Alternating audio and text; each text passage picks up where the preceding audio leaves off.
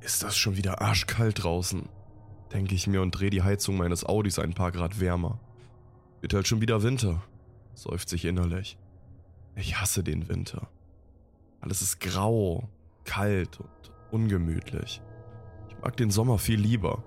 Vielleicht auch, weil ich da Geburtstag habe. Aber der Sommer ist leider dieses Jahr schon vorbei und weil es Nacht ist, ist es natürlich noch um einiges kälter. Naja, ich sitze ja Gott sei Dank im Auto, da geht das schon. Ich bin gerade auf dem Heimweg von einem Musikauftritt, der heute mal wieder etwas länger gedauert hat. Ich freue mich jetzt nur noch auf mein Bett, aber ich habe noch eine ganze Autobahnstunde vor mir. Na toll, denke ich mir. Naja, kann man nichts machen. Die Straßenleuchten an den Seiten erzeugen ein unangenehm flackerndes Bild. Ich merke, wie meine Augen immer schwerer werden und ich immer unaufmerksam werde. Soll ich lieber eine Pause machen?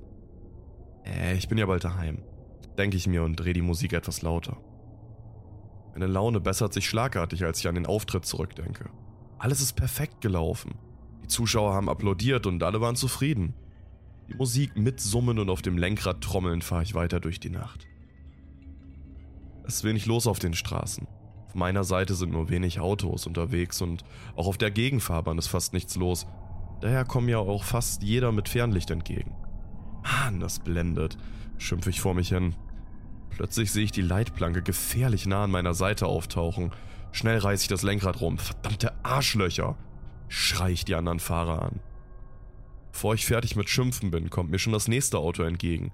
Sofort gebe ich dem anderen Fahrer Lichthupe, damit er das Fernlicht ausschaltet. Doch das scheint ihn gar nicht zu interessieren. Plötzlich sehe ich gar nichts mehr. So ein Assi! Denke ich mir. Ich beginne zu hupen, um den anderen Fahrer aufmerksam zu machen, dass er das scheiß Fernlicht ausschaltet. Ich will nicht gegen die Leitplanke fahren.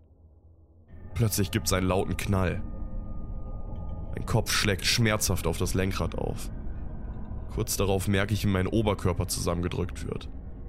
Als mich der Geisterfahrer, der mich geblendet hat, mit voller Geschwindigkeit rammt.